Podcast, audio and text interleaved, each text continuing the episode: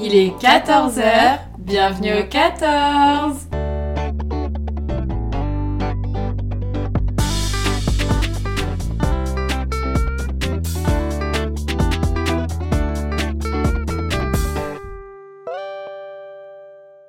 Comment on fait une transition avec des voix aussi suaves et moi ma voix d'ogre Je suis très content aujourd'hui parce que pour la première fois je n'enregistre pas seul. C'est une nouvelle émission, c'est un nouveau format sur Bienvenue au 14. J'ai de charmantes invites avec moi. Dab. Et ben je vais, eh ben, je vais les laisser se présenter. Chloé, vas-y. Euh, je m'appelle Chloé, j'ai 21 ans. Je suis à la fac avec Xavier et Carla. On est dans la même asso. Je suis aussi host du podcast euh, L'heure de l'apéro, sur, le- sur lesquels Xavier et Carla sont déjà venus pour parler de la responsabilité parentale. C'était le meilleur épisode, mais il y en a quatre autres qui sont tout aussi bien, donc allez écouter lors de Ah, l'apéro.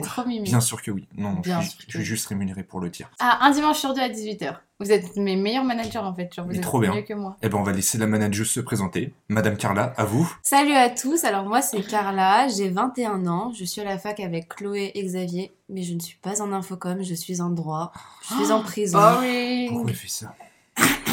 Je ne suis pas, je n'ai pas de podcast, vraiment je suis une infiltrée. Bonjour à Bonjour, tous. je suis nulle. Carla ne fait rien, mais on l'aime très très fort. Et justement, Elle est chômeuse professionnelle. eh ben, vu qu'on est chômeur professionnel et à l'approche de nos résultats de partiels, aujourd'hui, le thème, c'est l'échec. Voilà, je me suis dit quelque chose pour nous mettre bien en condition. Qui pour nous mettre en condition On va commencer par une petite définition. Selon la très prestigieuse, mesdames et messieurs, Académie française, l'échec, c'est un insuccès, un revers momentané, l'issue malheureuse d'une entreprise. Ma foi, tout ça me paraît très dramatique.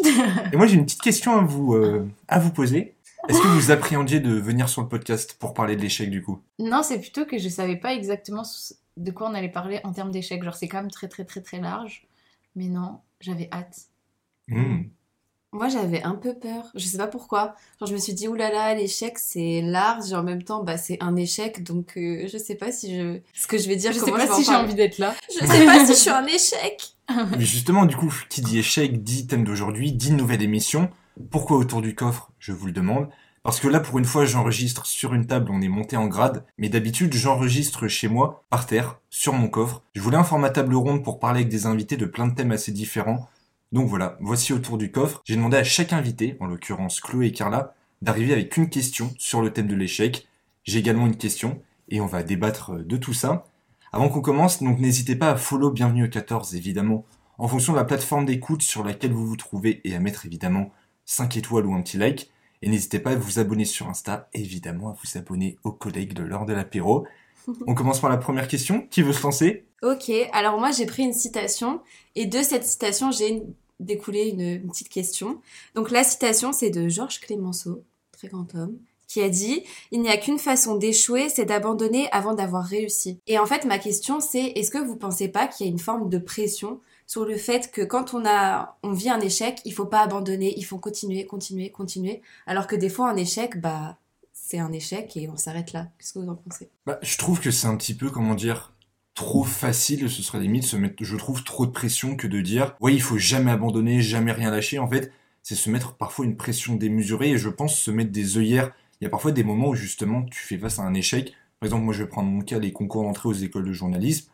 Ça a été un échec, un échec qui m'a construit certes, mais j'ai pas voulu m'obstiner, j'ai peut-être pas voulu continuer sur cette voie-là, non pas par abandon, mais c'est juste parce que justement, j'ai pas voulu m'obstiner, je me suis rendu compte que c'était peut-être pas ma voie et que c'était peut-être cet échec qu'il fallait que j'en fasse quelque chose et que je prenne une autre voie.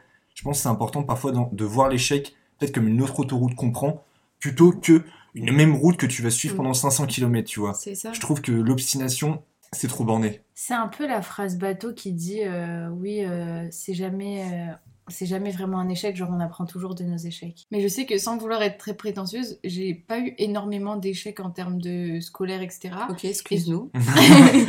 Ce qui fait que du coup, eh ben, j'ai- j'en ai encore plus peur. Ah ouais? Ok. Ouais, ouais, Ah. J'ai très peur. Et j'arrive un peu à détourner, genre quand il y a un truc que je rate un peu, non mais en vrai c'est pas ça que je voulais, genre...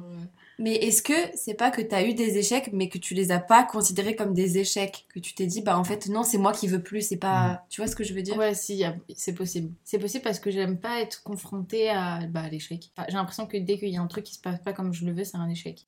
Alors que non, bizarrement, parallèlement, je crois, je crois beaucoup au destin, donc c'est bizarre, tu vois. En fait, je pense que c'est pour ça que je parle pas d'échec et que je me dis, en fait, c'est juste que c'était pas ce qui a été fait pour moi. Parce que pour toi, l'échec, du coup, c'est tout ce que tu contrôles pas, qui va dans Mm. ce que toi, tu vois pas comme le contrôle. En fait, comme je contrôle tout, j'imagine toutes les issues possibles, et quand c'est pas une issue que j'avais prévue, bah, c'est un échec pour moi.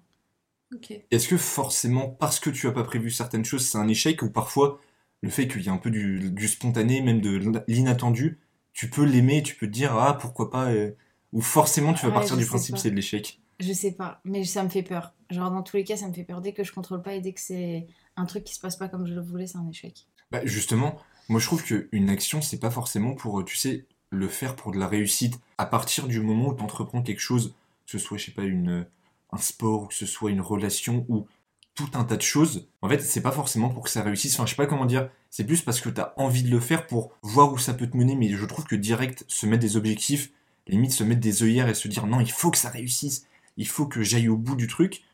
Pas forcément, c'est aussi parfois dans le brouillard, je trouve ça bien, tu faut être un peu dans le flou, le fait de se laisser porter.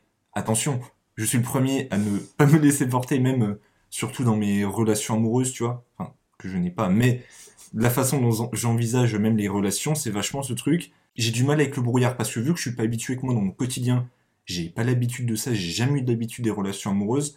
Si je vois pas ce que ça peut m'apporter, je... ouais, j'ai j'ai du mal à me projeter, tu vois. C'est très contradictoire, mais de toute façon, euh, l'humain est une belle contradiction finalement.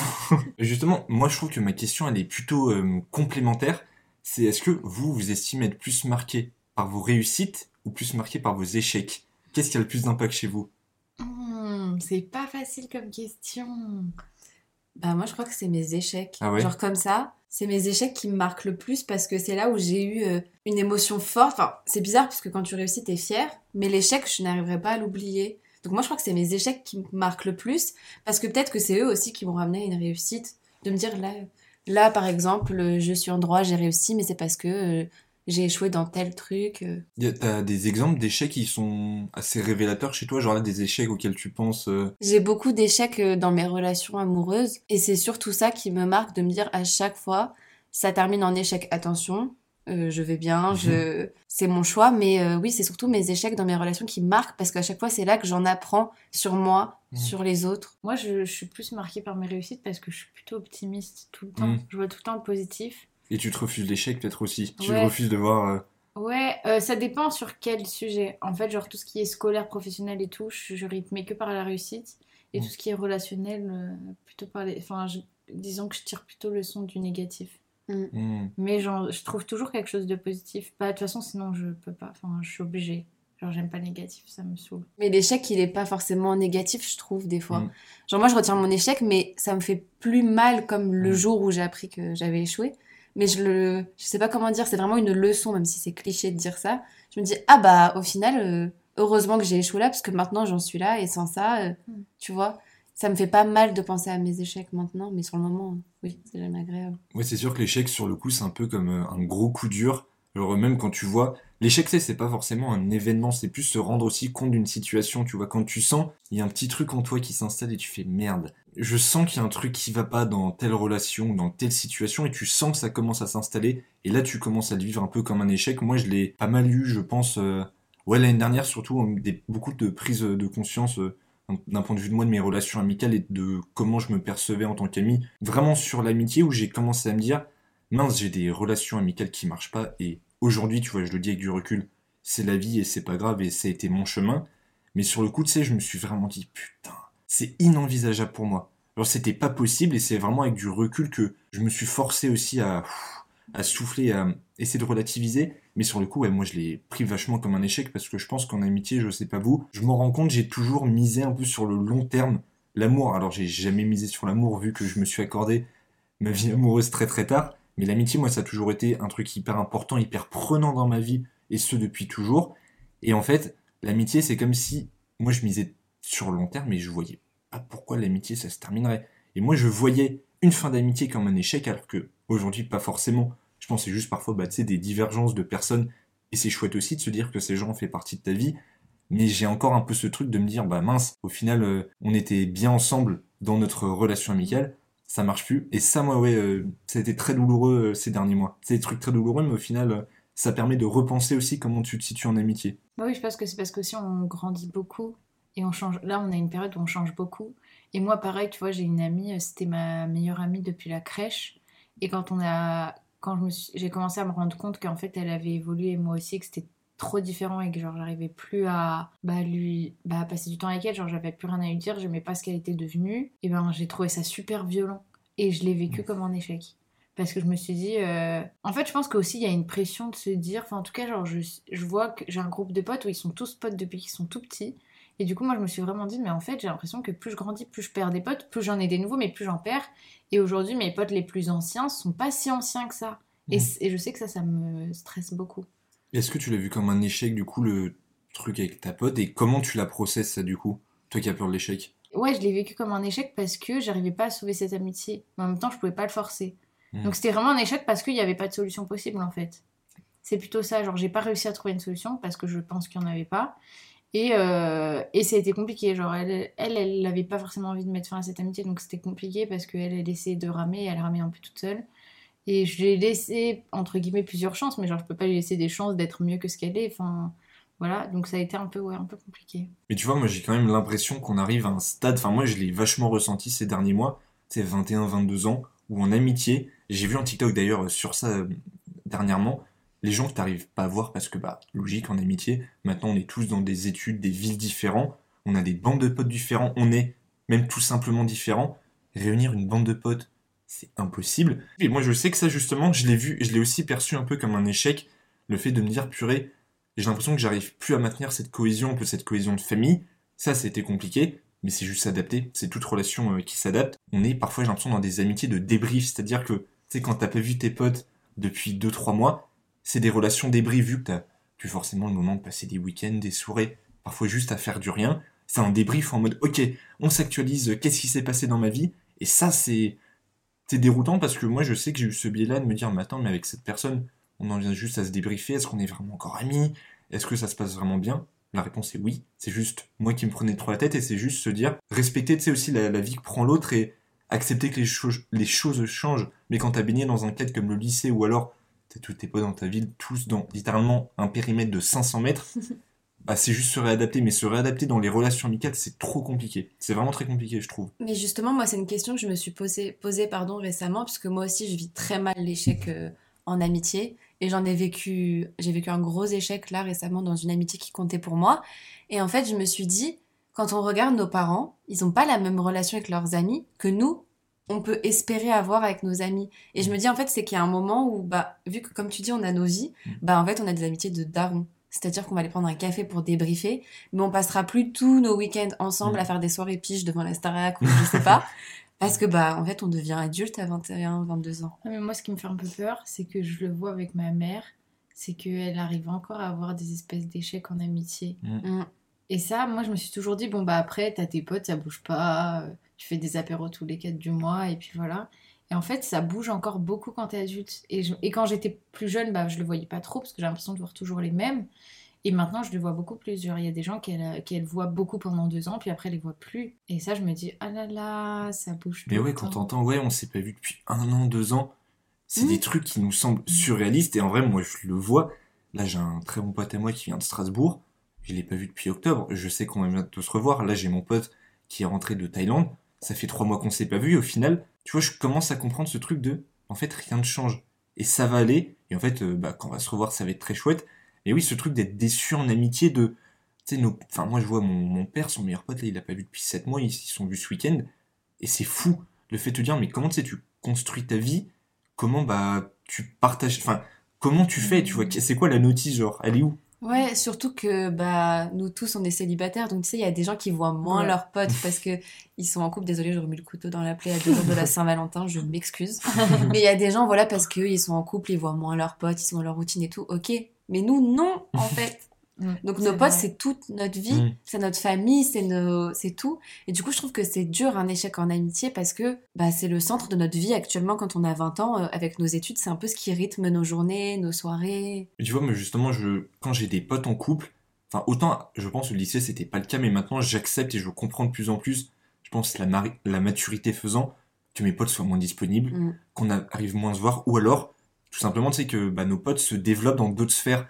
Et je trouve que c'est hyper important déjà d'en parler, même s'il y a un truc à dire, d'en parler, et juste de se dire, bah, mes potes se développent dans d'autres sphères. On n'est pas obligé de tout faire dans la même sphère, mais c'est compliqué. Et surtout, bah, nous, tu vois, quand on est célibataire, c'est pas forcément quelque chose qu'on peut comprendre et entendre. Surtout que moi, tu vois, j'ai jamais été en couple. C'est pas prévu, hein, pour le moment. Il s'agirait lui traiter. souhaite. Du coup, moi, ma question, c'était est-ce que vous voyez les ruptures, qu'elles soient amicales, mais bon, surtout amoureuses, comme des échecs? Hmm, moi, j'ai un peu une réponse en deux temps. En fait, ce qui est très bizarre, c'est que les ruptures amoureuses, pas forcément, je suis le premier à le dire à mes potes, euh, non, c'est absolument pas un échec. Je le dis aussi parce que je ne le vis pas. Donc, c'est très facile de parler d'un truc, encore une fois, qu'on ne connaît pas et qu'on ne vit pas. Mais perso, comment je vois les ruptures amoureuses, même les divorces, parfois le divorce, je trouve que c'est une super façon de bien faire les choses et c'est pas un échec. Je pense justement rester ensemble, des parents qui restent ensemble quand ils s'aiment plus, à se détruire juste parce que, je sais pas, pour les enfants ouais, des conventions, des trucs font que les parents estiment qu'ils doivent rester ensemble, ça pour moi c'est un échec. Bien divorcé, pour moi ça c'est une réussite. Et même tu vois, à notre échelle plus... euh, Dab, le divorce. Ah là là, prochain Le podcast. divorce, c'est une réussite. Mais tu vois, genre le, le fait de, je trouve, se séparer quand t'es... euh, se séparer pour moi c'est pas forcément un échec, c'est aussi se dire, bah non en fait on a bien fait les choses et surtout on était honnête émotionnellement, tu vois. Hmm. Mais dans les ruptures amicales, pas du tout. Parce que justement, vu que c'est quelque chose que je vis, à chaque fois, genre, j'ai du mal à me dire, en fait, cette personne a changé, j'ai changé, on n'est plus sur la même longueur d'onde. Parce qu'il y a comme ce truc, tu sais, en amitié, il y a souvent le terme des amis d'enfance, les meilleurs amis. Comme si, tu sais, c'était un truc un peu ancré dans le marbre. Et en fait, comme si c'était pas immuable. Bah, le fait est que si. Et ça, en fait, bah, moi, j'ai eu vachement du mal à l'accepter. Aujourd'hui, on est un peu dans un entre-deux, tu vois. Mais euh, amitié, ouais, je le vis encore un peu comme, euh, comme un échec plus que quelque chose de douloureux que j'avais pas vu venir. Donc c'est peut-être ça finalement En fait, je l'échec. pense que c'est ça. Je pense qu'en fait, là où c'est un échec en amitié, c'est que tu t'attends pas à ce que ça échoue un jour. Alors que la relation amoureuse, tu- même si bon, tu vis dans le monde des bisounours, Mm. tu sais qu'il y a une probabilité plus importante que ça se finisse dans, je sais pas, genre un an, deux ans, trois ans, deux mois, deux semaines. Moi, je trouve que ça perturbe moins qu'une. Enfin, c'est plus peut-être plus dur émotionnellement, tu pleures beaucoup plus, etc. Mais en amitié, tu t'y attends. En fait, c'est super différent. Il n'y a pas de plus dur ou de moins dur, mais je trouve que tu t'y attends moins. Et du coup, je trouve que c'est plus dur à accepter, en fait, et à process le truc. Moi, les deux, je vis les deux comme un échec. Mais vraiment. Parce que du coup, j'ai eu une vraie relation amoureuse où c'est moi qui suis partie. Je l'ai super mal vécu. Je l'ai vécu comme un échec de me dire Putain, c'était genre deux ans de ma vie où je me suis donnée à fond avec quelqu'un pour qu'au final je parte. Mais c'est un échec. J'ai tout donné pour rien. Et en amitié, pareil, parce que toutes mes relations, je les vois plus ou moins sur le long terme. C'est vrai qu'une relation amoureuse, bon, ça va pas forcément mener au mariage, etc. Mais je vois toutes mes relations sur le long terme. Donc quand je pars ou la personne part, je vis comme un échec de me dire, j'ai pas réussi à faire rester la personne, je l'ai pas gardée avec moi. C'est super bizarre, mais par contre, il y a des relations à côté, euh, des relations amoureuses qui ne qui sont éphémères et je sais dans ma tête qu'elles seront éphémères. Donc du coup, à partir du moment où l'un de nous deux part, je le vis pas comme un échec parce que je me dis, je savais que c'était éphémère. Mais tu vois, je pense que c'est un truc qui est important qu'on qu'on entende. C'est même, c'est pas un truc qui est hyper commun, genre, euh, dans la culture ambiante. Le fait de se dire les choses peuvent être éphémères et nous faire du bien à l'instant T. Nous, on grandit, on grandit, un peu dans ce truc de tout doit être sur le long terme, tout doit toujours être jusqu'à la fin des jours. Tu vois, même le principe du mariage. Mm. Et en fait, je pense que c'est important que, c'est important qu'on l'entende et je pense que c'est aussi avec l'âge, tu vois, là où plus on grandit, on va se dire, en fait, non, il y a des choses qui peuvent nous faire du bien à l'instant T. Même des gens, tu vois, genre moi, c'est ma cousine qui disait ça sur l'amitié, et je, partage plus ou moins ça, le fait de dire, mais en fait, non, il y a des gens, parfois, ils font partie de ta vie un petit moment, et en fait, après, ils partent, et en fait, ça n'enlève en rien la beauté du truc. C'est hyper bien un moment, et parfois, c'est comme ça, et le peut-être le fait de se dire, c'est peut-être ça, au final, la, la bonne question, la bonne réponse, le fait de se dire, bah, en fait, euh, juste vivons notre truc, que ce soit en amitié ou en amour, et on verra. C'est peut-être bien d'avoir un point d'interrogation, même si on sait un peu ce qu'on veut, et envie de construire quelque chose, mais pas forcément on va prendre comme un échec si ça se fait pas. C'est peut-être ça la bonne réponse, je sais pas. Moi, en amitié, j'ai du mal à me dire mon amitié peut être éphémère. Ouais. Autant en amour, non, parce que je peux me dire, voilà, c'est une relation, c'est une passade, c'est une aventure, ça durera pas et on est tous les deux d'accord pour ça. Mais par contre, euh, une amitié, j'arrive pas à me dire, elle durera pas. Pour moi, mes amis, c'est comme ma seconde famille, donc c'est hors de question, ils partiront pas. Moi, c'est l'inv- enfin, c'est l'inverse du côté amour, c'est que je suis incapable de me dire que ça va pas durer. Ah ouais? Euh, je sais qu'il y a moins de chances que ça dure, genre je pense qu'indirectement je le sais, Mais quand je me mets avec quelqu'un, je donne tellement tout que, genre, je sais que quand je me suis séparée de mon dernier copain, je l'ai vécu comme un échec, mais pendant vraiment longtemps. Maintenant, plus trop. Mais parce que sur le moment, j'étais en mode, bah voilà, c'était l'homme de ma vie et on a raté, genre. Mm. Genre, on a raté, en fait. Mais pas que moi, hein. Vraiment, à deux, on avait, et je lui ai dit, je lui ai dit, on avait tout l'or du monde et on a fait de la merde. Genre, on n'a pas été Mm. capable de construire un truc. Genre, on a raté, voilà, c'est c'est perdu, genre, c'est un échec. Et après, en plus, à notre âge, quand il y a une rupture, je me dis, on a 21 ans, faut que je me bouge pour trouver quelqu'un. Alors, si je veux marier, avoir des enfants, je me dis, putain. Et aussi cet échec de se dire, le temps tourne Mm. Et je ma vie tout court. et fait. je vais pas être avec quelqu'un et mes amis ils commencent à se poser et moi, je suis là, non. euh, Ah oui, tu vis beaucoup toi l'échec du coup en fonction du temps. Genre pour toi le Oui. temps c'est vraiment un truc hyper. euh, Ouais. Oh, le temps. Mais ça ça Le dépend. Mais ça, dé- réparé. mais ça dépend tellement des gens. Genre, je sais que moi, Ouais. j'ai j'ai un pote à moi, dis-toi, qui n'a aucune, enfin, aucune notion du temps. Genre, quand il le dit, c'est très clair. Genre, pour lui, pas le temps, ça n'existe pas, mais c'est pas un truc quadrillé. Alors que moi, moi c'est un truc de fou. Tout est quadrillé. Moi, je Mm. vois déjà les jours de la semaine Moi dans l'ordre alphabétique. Les mois, c'est euh, c'est les aiguilles d'une montre. Donc, tu sais, je me positionne dans le temps en fonction d'un graphique. Enfin, c'est très bizarre. Oui, oui. Mais du Moi coup, ouais, mais tu vois, pareil, même euh, l'échec, tu vois, dans, dans tout ce qui est académique, dans le travail. Genre, l'année dernière, tu vois, quand j'ai raté les concours, je me suis dit, mais attends, putain, déjà, là, ça- je suis en bac plus 3. Ça fait long et j'en ai un peu marre, tu vois, j'ai rentré sur le marché du travail assez tard. En Mm. plus, dans un milieu assez bouché, enfin, tu vois, en plus, on va partir à- maintenant à la retraite grâce à la nouvelle réforme des retraites à 64 ans. Donc, ça, c'est super. Et en fait, c'est se dire, mais tu sais, limite, l'horloge tourne. Et tu te dis, mais attends, mais là, euh, j'ai plus de temps à perdre. Alors qu'en fait, Exactement. si, en fait, on a du temps à perdre, et justement, c'est bien de le perdre, bah, c'est bien de vivre des échecs, pour se dire, mais en fait, euh, qu'est-ce que tu veux, et c'est quoi le référentiel que je veux, parce que il y a des moments, c'est comme, tu vois, les relations amicales ou amoureuses, le référentiel que tu as, je pense, quand tu as 12, 13 ans, 15, 16 ans, et même 20 ans, c'est pas le même que celui quand on aura 25, quand tu grandis. Donc parfois, en fait, c'est juste, peut-être les échecs, c'est juste, bah, une actualisation, tu fais un peu une mise à jour iOS, tu vois. Donc c'est ça. Ouais, Bah, je suis assez d'accord. J'en parlais avec ma mère puisque je lui disais, bah en fait le, le temps passe et j'ai l'impression que je vais pas tomber amoureuse, que je vais pas Mm. rencontrer quelqu'un. Et euh, elle me disait, mais vaut mieux que tu prennes du temps, quitte à le rencontrer à tes 30 ans ou je sais pas, mais que au moins ce soit le bon entre gros guillemets, même si c'est pas forcément le bon pour toute ta vie, mais que vraiment tu vives quelque chose pleinement, plutôt que là d'aller de foncer dans une relation où toi t'as pas fini de grandir et du coup tu grandis Mm. à travers lui et tu seras jamais toi le potentiel de Carla que tu dois être. Et ce sera ça l'échec un peu. Et ce sera ça ton échec toute ta vie en fait. Mais je pense que moi, c'est pour ça que mes parents, ça a entre guillemets échoué, c'est qu'ils se sont rencontrés à 16 ans. Ils Mm. ont tellement grandi entre temps. Mm. Et en fait, c'est horrible à dire, mais plus il y a du temps, plus ça laisse le temps que ça se passe mal. Enfin, Bah, c'est horrible. Hein. Mais, et je le vois, les parents des petits que, qu'on garde avec Kerla, ils se sont rencontrés, je crois, à tr- 28, 30 ans. Ouais, c'est bien ça, au final, tu t'es bien construit à cet âge-là. Bah c'est ça, et maintenant, ils, ils savent quoi. Et je pense qu'ils resteront ensemble toute leur vie, j'ai aucun doute. Et je trouve que ça se sent. Tu vois, ça, fait, Mhm. ça va faire 8 ans qu'ils sont, 8-9 ans qu'ils sont ensemble. Et je trouve que ça se sent. Que y- l'amour est différent. Est-ce que tu sais vraiment qui tu es? Est-ce que, en vrai, tu penses pas que ça se trouve, enfin, ça on peut pas savoir, mais à 50 ans, ça se trouve, ils se diront, bah, en fait, les personnes qu'on était à 30 ans, bah, c'est plus ça. C'est peut-être ça aussi, tu vois. Mm. En fait, on est un peu en actualisation permanente et ça, ça fait peur. Ouais. C'est flippant. Je pense pas que tu saches qui tu es, ni que ça va pas bouger, mais tu sais en tout cas ce qui est bon pour toi peut-être, tu vois. Mm. Et ça, je suis pas sûre que ça change en vrai à partir d'un...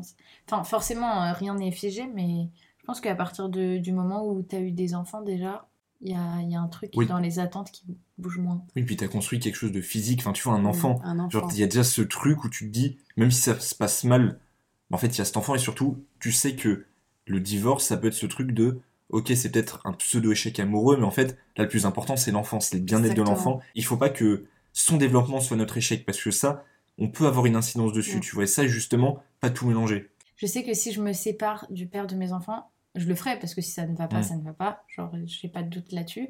Mais par contre, ça, je le vivrai comme un, je le vivrai comme un gros échec parce que j'ai tellement un idéal de ma vie. Totalement. que- Parce que t'as des parents divorcés, tu penses? Tu Non penses que ça je, joue pense, euh, non, je pense pas. J'ai tellement envie d'avoir ma famille. En fait, j'ai aussi tellement envie que, genre, mes enfants, quand ils vont avoir des enfants, ils aient, genre, les grands-parents Ah ensemble. ouais. tout. Ce modèle Genre, un peu voilà, classique, En fait, ouais. j'ai tellement ce modèle, moi, dans ma famille, que j'ai trop envie d'avoir ça. Je sais que c'est pas.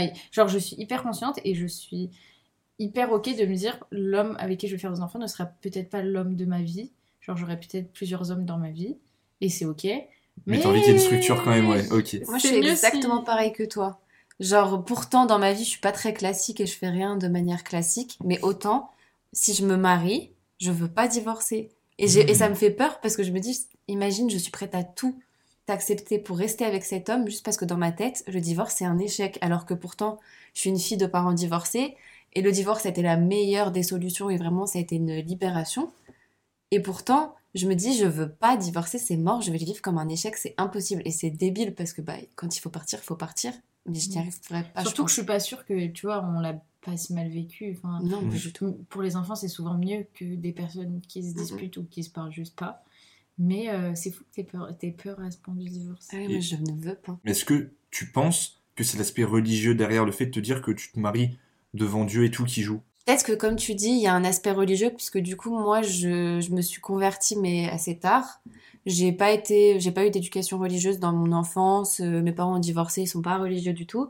Et du coup, là, maintenant, vu que mon éducation religieuse, je l'ai faite moi-même à 19-20 ans, c'est vrai que d'un point de vue religieux, si je me marie, ce sera religieusement. Et du coup, Mm. c'est sacré pour moi de me marier devant Dieu. Et du coup, je ne veux pas. C'est vrai qu'il y a une- un aspect religieux qui entre en compte. Et je... C'est peut-être ça qui... qui fait que je veux pas divorcer, puisque je suis très croyante. Et du coup, oui, je ne veux pas. En fait, je me dis, euh, je me suis mariée dans la maison de Dieu pour Hmm. dire Ça arrivera Ah bah plus. non Non, mais surtout, c'est même pas que ça, c'est que après, tu peux plus le faire. Si tu Tu peux le faire maintenant, il y, a le, vie. di- il y a le divorce et tout. Enfin bref, il y a tout un truc maintenant. Mais c'est plus de me dire, j'ai trahi Dieu, entre gros guillemets. Genre, euh, je me suis mariée, j'ai dit que je l'allais aimer toute ma vie dans le Mm. lieu sacré, pour au final, ah bah non. Donc c'est vrai que moi, il y a le côté religieux quand on te rend compte, c'est vrai. Et du coup, est-ce que tu le vois en mode, est-ce que c'est, euh, entre gros guillemets, la chrétienne qui parle ou c'est la part de toi chrétienne qui constitue Carla? Ou genre, est-ce que tu te dis plus euh, la deuxième entité à côté de moi? Je sais pas si c'est très clair. Bah en fait, c'est bizarre parce que du coup, euh, Carla chrétienne n'existe que depuis qu'elle a 19 ans. Donc Ouais. pendant 19 ans de ma vie, j'étais Carla euh, athée. Ouais. Et j'étais...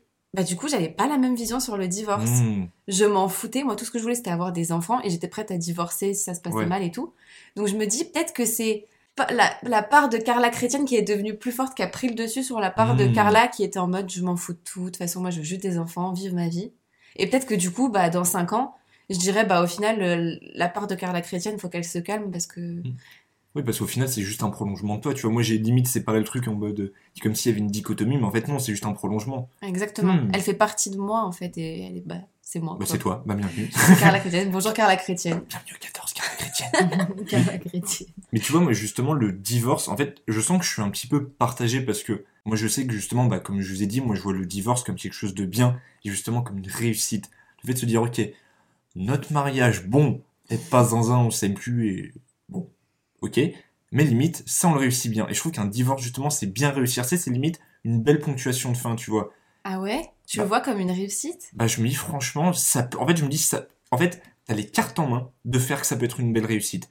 Le divorce en tant que tel, bon, c'est la fin d'un amour, mais il y a quoi derrière? Qu'est-ce qu'on en fait? Et surtout quand t'as des enfants, tu vois. Mm. Tu dis, bah, du coup, qu'est-ce qu'on en fait de tout ça? Évidemment, c'est compliqué, surtout quand t'es enfant. Enfin, tu vois, moi, j'avais 10 ans quand mes parents ont divorcé. Évidemment que j'avais pas le recul que j'avais là aujourd'hui. Mais en tant que tel, ça peut bien se passer. Et euh, j'avais une autre question, parce que du coup, on parlait de se rencontrer tard avec euh, l'homme de sa vie, entre gros gros Mm. guillemets. Mais est-ce que vous pensez pas justement que c'est mieux de prendre son temps parce qu'à 30 ans, normalement, notre vie professionnelle, etc., elle est faite par rapport à nous et pas par rapport à quelqu'un. Et du coup, on a plus de chances de matcher euh, 100% Mm. parce qu'on ne devra pas faire notre vie en fonction de lui ou... Enfin, vous voyez? En en fait, oui et non, je pense. Je pense que c'est bien à notre âge d'avoir, alors non pas pas mal d'expérience, mais du moins de, de ne pas se le refuser. Je pense que c'est le plus important. T'es pas obligé d'avoir des, euh, de coucher tous les soirs, de d'avoir des dates tout le temps. Je pense pour avoir de l'expérience, je pense que c'est bien aussi, tu vois, d'apprendre à se connaître, à se connaître seul et ne pas se cantonner à un truc précis, de se laisser porter en fonction de ses envies. Après, c'est bien, je pense, d'avoir déjà du recul en amour, d'avoir plusieurs expériences, ce que je n'ai pas, voilà. Donc je me dis, le jour où je vais être en couple, ça va être un joyeux bordel.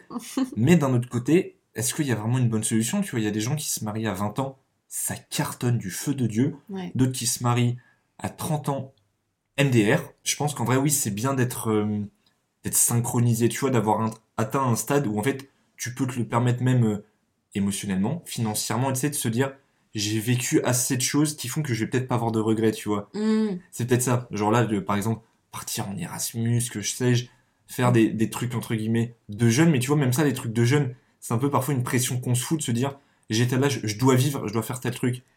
Ça, ça peut être un échec. Est-ce que vous pensez que votre jeunesse, c'est un échec ou pas? Non, je Hmm. pense juste que si j'ai. Si je vais pas au bout de mes... des exigences que je me suis fixées, c'est un échec. Ok. Ah, parce que tu toi, il y a vraiment un cahier des charges qui t'es fixé, Non, mais je sais que, genre, si à 30 ans, j'ai pas rencontré la Ah personne ouais avec qui j'aimerais faire des enfants, ça sera. Enfin, je vais pas arrêter de vivre, mais ce sera un échec. Ah, c'est drôle. Parce que j'ai envie d'avoir des enfants jeunes, parce que j'ai envie de. Mm. de- Enfin, j'ai quand même un. Évidemment que rien se passera exactement comme je l'ai prévu, mais j'ai quand même des. en- En fait, c'est même, c'est même pas des. Enfin, je sais pas si c'est des exigences, mais j'ai très... tellement envie de de ça, j'ai envie de en fait, j'ai envie de contrôler ma vie et de que ça se passe comme je l'ai prévu et si ça se passe pas comme je l'ai prévu, je suis pas contente. Mais Je c'est boude. Mais c'est- mais c'est bien parce que je pense que ça donne un cadre aussi, tu sais, ça donne un peu des objectifs. Genre, ce fait de se dire, j'ai cette structure, ça te motive, mais encore une fois, c'est pas un truc qui se prévoit l'amour. Sauf si Ouais. t'es sur Hinge ou Tinder toute la journée, et encore, Ça se prévoit pas des fois. pour rencontrer l'amour, est-ce que c'est en la bonne solution Madame Zouzoua, je ne sais pas. Mais tu vois, le, justement, le truc de la jeunesse, grave intéressant. Moi, je l'ai, en- bah, vraiment, en fait, même l'année dernière, je le vois, je sortais beaucoup parfois trop, et en fait, je crois, il y a des moments, vraiment, j'en avais pas envie. Et ce truc un peu du FOMO, le FOMO, pour Mm. ceux qui savent pas, c'est The Fear of Missing Out pour les bilingues. C'est le fait de manquer des choses, c'est-à-dire tu veux sortir à ce bar parce que si tu viens pas, tu dis que tu vas louper tel moment. Le fait de te dire si je n'y vais pas, je vais louper un truc alors que parfois t'as pas envie, t'as d'autres choses où t'es pas apte. Et je l'ai beaucoup vécu. Moi maintenant, plus, parfois je me dis tel moment va pas, va pas changer ma vie. Enfin, c'est un moment parmi d'autres. En fait, tout dépend de comment tu te sens. Mais oui, ce truc, c'est un peu cette injonction de la jeunesse. Tu vois, moi je l'ai parfois ressenti. Là, j'arrive un peu à le calmer le fait de me dire, mais attends, mais en fait, si je, je sors pas en boîte tout le temps, si je, bah, je bois pas tout le temps, attention, si je vais pas dans des bars tout le temps, ou si je fais pas ces trucs de jeunes classiques qu'on entend tout le temps, est-ce que ma jeunesse c'est pas un échec? Je l'ai un peu ressenti comme ça à des moments, et en fait, là, j'en arrive à me dire, mais au final, moi, j'avoue que parfois, je suis hyper bien le vendredi soir, Mm. monter mes loukoums devant la Starac, c'est des trucs mais Fais-lui des loukoums. Vraiment, les loukoums à la rose, n'hésitez pas, 2,90€ à côté de chez moi. Mais euh, tu vois, oui, moi, il y a eu ce truc de l'injonction de la jeunesse. En fait, je pense que ta jeunesse n'est pas un échec à partir du moment où tu fais des choses qui te font kiffer, qui te font kiffer. Ça paraît évident, mais avec lesquelles tu es en accord ou qui sont douces. Tu sais, le fait de se dire, en fait, je crois que j'aime bien ce que je fais. Tu sais, quand tu prends du recul, tu te dis, mais foncièrement, t'es pas obligé d'être tout le temps dans le l'extravagant, dans l'hyper intense. T'es parfois même jouer à des jeux avec ses potes. Tu sais, les, week-ends où juste parfois tu joues aux cartes, c'est trop bien. Et c'est ça, je pense, profiter de sa jeunesse, c'est juste faire les choses que t'as mis. Après, évidemment, la pression, le FOMO, je pense, fait partie de nous tous. Et tu peux pas, je pense, t'en émanciper. Je suis assez d'accord parce que moi qui fais beaucoup d'angoisse. En fait, j'avais l'impression de passer à côté de ma jeunesse parce que bah, mes le fait que je sois facilement angoissée, ça me faisait rater des trucs. Et moi, j'ai beaucoup cette FOMO, vraiment, vraiment. Parce que j'ai tout le temps peur qu'il se passe des trucs et que je sois pas là et que les gens ils se mettent trop copains et que moi, j'ai... après, j'ai plus de copains. Alors, pour être honnête avec vous, on a vraiment fait une petite pause cookie loukoum à la rose. C'était très gracieux. Est-ce qu'on reprendrait pas avec une petite question? Bien sûr. Bah moi j'avais une question. On est étudiant, c'est compliqué, c'est pas facile. Est-ce que vous avez ressenti des échecs en rapport avec votre parcours universitaire, vous qui étiez des plutôt bons élèves? Genre le fait d'être dans les études, est-ce que il y a des échecs que vous aviez pas anticipés? Euh, oui, bah en arrivant en droit, c'est vrai que bah, au lycée, je m'en sortais plutôt bien. Enfin, j'étais une bonne élève. Et en arrivant en droit, bah, je me suis pris des vraies claques. Des vraies claques à coup de 4. Ça fait mal. Et euh, oui, du coup, j'ai eu des échecs scolaires. Enfin, pas dans le sens où j'ai passé mes années, mais j'aurais aimé mieux les passer. J'aurais aimé faire différemment. Avec du recul, je me dis, j'aurais bossé Mm. différemment, j'aurais fait mieux, etc. Je me le dis tous les ans, j'y arrive pas. Mais en fait, au niveau des notes, oui, j'ai. Pour moi, c'était un échec. Est-ce que du coup tu l'as encore plus vu comme un échec vu que tu l'as pas anticipé? Ah oui. Enfin, en fait, c'est pas que je l'avais pas anticipé parce que je connaissais la rumeur de oui, quand t'arrives à la fac, euh, tes notes elles vont baisser. Donc je l'avais un peu anticipé, mais en même temps, je pouvais rien y faire. J'avais l'impression, enfin, même si j'anticipais, j'arrivais pas. à- Ouais, tu subis en fait. Ouais, un peu. Moi, en prépa, j'ai mes notes qui ont chuté, mais je m'y attendais. J'avais plus peur de pas passer en deuxième année, mais j'ai réussi et je l'ai pas vécu comme un échec. Si quand j'ai pas eu le concours du CELSA, que j'ai pas passé, mais que j'ai passé via la banque d'épreuves en prépa, je l'ai pas eu, là, je l'ai un peu vécu comme un échec, mais en fait, moi, le- scolairement, je me mets pas énormément la pression. En fait, comme j'ai toujours eu euh, des facilités quand j'étais petite, et ben, je me suis habituée. Donc, par contre, quand je suis arrivée au lycée, euh, j'ai vu un peu flou parce que j'ai compris qu'il fallait peut-être que je travaille à un moment. Et, euh, et ça a été ça. Après, j'ai toujours pas énormément travaillé et je m'en suis toujours sortie. J'ai jamais eu 16 de moyenne, tu vois. J'ai toujours été autour de 12-13, Mm. mais sans faire particulièrement d'efforts. Et je suis comme toi un peu avec le temps, je regrette. Mais j'ai pas vraiment eu d'échec en tant que tel, euh, scolairement, non. Mais tu vois, je trouve que justement, les notes, c'est fou. Je- D'ailleurs, j'en ai parlé dans pas mal de podcasts, mais ça me tient hyper à cœur. Le truc de cette validation académique, le rapport aux notes, c'est fou, je trouve, de se dire que numériquement, tu conditionnes ta réussite et en fait, du coup, tu conditionnes ton échec en fonction d'un putain de référentiel sur une note. C'est-à-dire quand t'as 8 sur 20, tu le vis comme un échec, alors que quand t'as 15, tu le vois comme une réussite. Donc, tu vois, c'est dans les deux sens. C'est fou de se dire un truc comme ça conditionne un peu, tu ta, ta santé mentale et le rapport que t'as avec toi en mode échec ou réussite. Je trouve ça fou, genre. En plus, vraiment, tu en parles juste comme mon meilleur ami m'envoie un truc sur les notes de partiel. C'est pas vrai. Ah, non, elles sont pas parues. Ah, là- ah ouais, rassure. parce que là, vraiment, euh, comment On arrête dire, tout. 5, ah oui, là, j'arrête tout, j'arrête le podcast. Là, je, je m'en vais, je m'enterre. Dans deux semaines, c'est le cas. Et Ah. je sais pas vous, je sais très bien que je vais avoir ce stress. Et je sais très bien que il y a forcément un moment où tu vas te dire, ça, c'est un échec. Ça, putain, je l'avais pas anticipé. Et vraiment, les notes, tu vois, c'est, mais on rentre dans le système scolaire, on a 5 ans. Là, on va avoir 21, 22 ans. C'est toujours le cas, tu vois. Et c'est fou. C'est dingue. Je sais que, comme tu dis, dans deux semaines, il y a les résultats. Et je sais que quoi qu'il arrive, dans ce cas-là, je vais voir un échec. Alors que ça se trouve, il y aura une réussite. Mais je vais voir l'échec, je vais me dire, oh, mais ah là là. En fait, moi, l'échec, je le vis dans la comparaison avec les autres. C'est horrible. Mais euh, vraiment, là, par exemple, on a eu nos, nos rendus d'état de l'art pour le mémoire. Et J'ai eu 14, c'est une bonne note. Bah ouais, mais il y a des gens, ils ont eu 16 et du coup, bah, je comprends pas. Et je me sens Ah nulle. ouais. Et je sais que là, ça va être pareil. Je sais que je vais, je vais avoir des notes correctes, à part une matière où j'ai fait n'importe quoi. Je sais que je vais avoir des notes correctes. Et je sais que je vais avoir mon année. Et je sais qu'il y a même plus d'enjeux parce que Oui, toi, t'es en en master 1. master. Comparé à nous, t'es pas en L3, t'es en master 1, quoi. je suis en master. Donc j'ai plus à candidater à droite, à gauche, etc. Et puis mon, quand je vais candidater à un CDI, ils vont pas me demander mes notes en histoire des médias. Donc euh, franchement, je Je m'en te le fiche. souhaite. mais c'est plus le moment des notes, c'est le moment des notes des autres en fait. Ok. Genre c'est horrible, mais moi je fixe mes réussites et mes échecs Ah, en fonction des autres. C'est ce que j'allais te demander. Est-ce que du coup, tu conditionnes ta réussite Ce qui est, ce qui est pas hyper sain en vrai, tu C'est vois? pas du tout ça. Par du coup, euh, bah, Mm. la comparaison avec les autres, mais on le fait tous, même Mais ça, quand- au c'est, collège, c'est à quoi. cau- je crois que c'est un peu à cause de, des parents en général, tu sais, on te demande toujours les autres, ils ont eu combien? Et du coup, moi, Mm. je me suis toujours habituée à me comparer. Ouais. Et en plus, parce que, surtout quand, tu vois, par exemple, l'état de l'art, je sais que j'ai fait un truc bien et ça me saoule d'avoir mo- moins bien que les autres. Hmm. Et, et c'est horrible de se comparer. Je, trouve- enfin, je sais qu'en plus, je déteste les gens qui font ça, qui se comparent, qui se disent Ah, mais moi, j'ai pas eu une bonne. Ta gueule. Oui, parce qu'au final, si tu t'étais pas comparé, en fait, tu serais content de toi, parce que c'est grave bien. Genre même, tu, enfin, au-delà de la note, tu sais tout le travail qu'il y a derrière. Et tu vois, c'est fou. Au final, tout ce qu'on a dit, on arrive au même point. L'échec, c'est conditionné par un référentiel. Nous, notre référentiel, c'est notre fac, en l'occurrence, on est tous à Assas. C'est quand même, ça conditionne du coup un échec, mais quand tu mets ça en perspective, faut prendre de la distance. Toi, du coup, c'est l'échec par rapport aux autres, tu vois, par rapport même au modèle qu'on a en amour. Donc au final, tout ça, tu vois, c'est pas, euh, c'est parce qu'on est conditionné par plein de trucs. Et je voulais prendre un exemple, euh, je vais quand même l'expliquer parce que tout le monde n'est pas fan de la Star Academy, mais il y a un élève cette année dans la Star Academy qui s'est fait lyncher sur les réseaux sociaux, qui est Axel, parce que il se comparait tout le temps aux autres, il se comparait toujours aux autres, euh, et il s'est fait beaucoup lyncher sur ça parce qu'il était jamais, quand il était nommé, il était très choqué, etc. Et moi, sur le moment, j'avais envie de lui mettre des claques, j'étais un peu d'accord avec les gens. Et après, je me suis dit, mais un- en vrai, euh, t'es un peu pareil. Juste moi, je le, je le dis pas, mais je sais que c'est vraiment ça, c'est vraiment... euh, En fait, genre, j'ai quand même un minimum... Autant j'ai pas confiance en moi sur plein de trucs, mais sur mes capacités intellectuelles, j'en ai. Et du coup, je me dis, ah, bah là, tu vois, si moi j'ai eu 14 et que les autres, ils ont eu 16, en fait, j'aurais pu avoir 17 et j'ai juste pas assez travaillé. C'est un échec. Qu'est-ce que vous, du coup, vous diriez à quelqu'un qui a peur de l'échec, ou alors qu'est-ce que vous diriez à vous-même dans votre rapport à l'échec? Moi, j'aimerais être moins...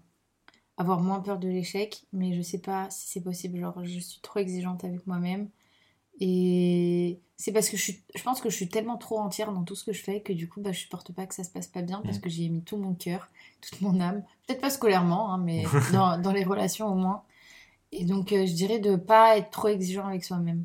Moi, euh, j'aimerais me dire sois plus laxiste dans tout. C'est pas grave si t'as une mauvaise note, c'est pas grave si cette euh, relation ne marche pas, c'est pas forcément un échec. euh, Enfin, si, c'est un échec, mais sur le long terme, ce sera peut-être pas un échec, mais j'y arrive pas. Je pense me, me dire peut-être plus euh, d'apprendre à accepter l'échec. euh, Ouais, ce serait ça. Être plus laxiste. Mais je trouve qu'il y a souvent un peu deux étapes. L'étape échec et après l'étape, euh, en fait, c'est pas un échec. Ouais, le processus de. Ouais. Je suis en train de réfléchir à est-ce que c'était pas une leçon, puis après juste de dire en fait ça m'a mené à cette bien. réussite. Voilà. Ouais, c'est vraiment le mal pour un bien. Ouais, l'échec, ça permet vachement la nuance, en fait, justement. Enfin, si on nuance pas les choses dans la vie, je pense qu'on n'arrive pas à grand chose. Et justement, quand t'as grave de l'expérience, quand t'as vécu plein de trucs, ça fait que bah, même dans les échecs, t'en- t'en arrives à te dire, ok, en fait, je sais, je l'ai déjà vécu, je veux pas le reproduire, tu vois. Moi, je sais ce que je me dirais, en fait, c'est un peu ce que je me dis. Déjà, tu fais comme tu peux. Franchement, pas mal, hein. Déjà, euh, c'est c'est pas mal. Bien vu. Et surtout, bah, c'est pas forcément un échec. La fin de quelque chose, c'est pas forcément un échec, tu vois. Et c'est juste le fait de se dire, factuellement, prends le temps de le digérer. Ouais, ça, c'est un truc. Les échecs, pas relativiser à outrance. C'est quelque chose que je dis vachement. Quand tu as le seum, quand tu es dégoûté, prends le temps d'être dégoûté. Relativiser à outrance, plus égale plus. C'est bien comme phrase, mais pas tout le temps. Prends le temps d'être triste. Si tu pleures, pleure. Si t'es pas bien, prends ce temps-ci. Et ensuite, il sera venu, non pas le temps des cathédrales, mais il sera venu le temps de, de prendre du recul et d'agir en conséquence. Mais quand il y a, un, il y a du temps pour tout, chaque chose en son temps, du temps pour chaque chose, si c'est pas le moment, si c'est le temps que tu douilles cet échec, douille-le. Je voulais rebondir sur ton truc de tu fais comme tu peux. Moi, ça, c'est vraiment un truc pour moi scolairement qui est très important. Et c'est un échec à partir du moment où, quand je sors, je me dis j'aurais pu mieux faire. Hmm.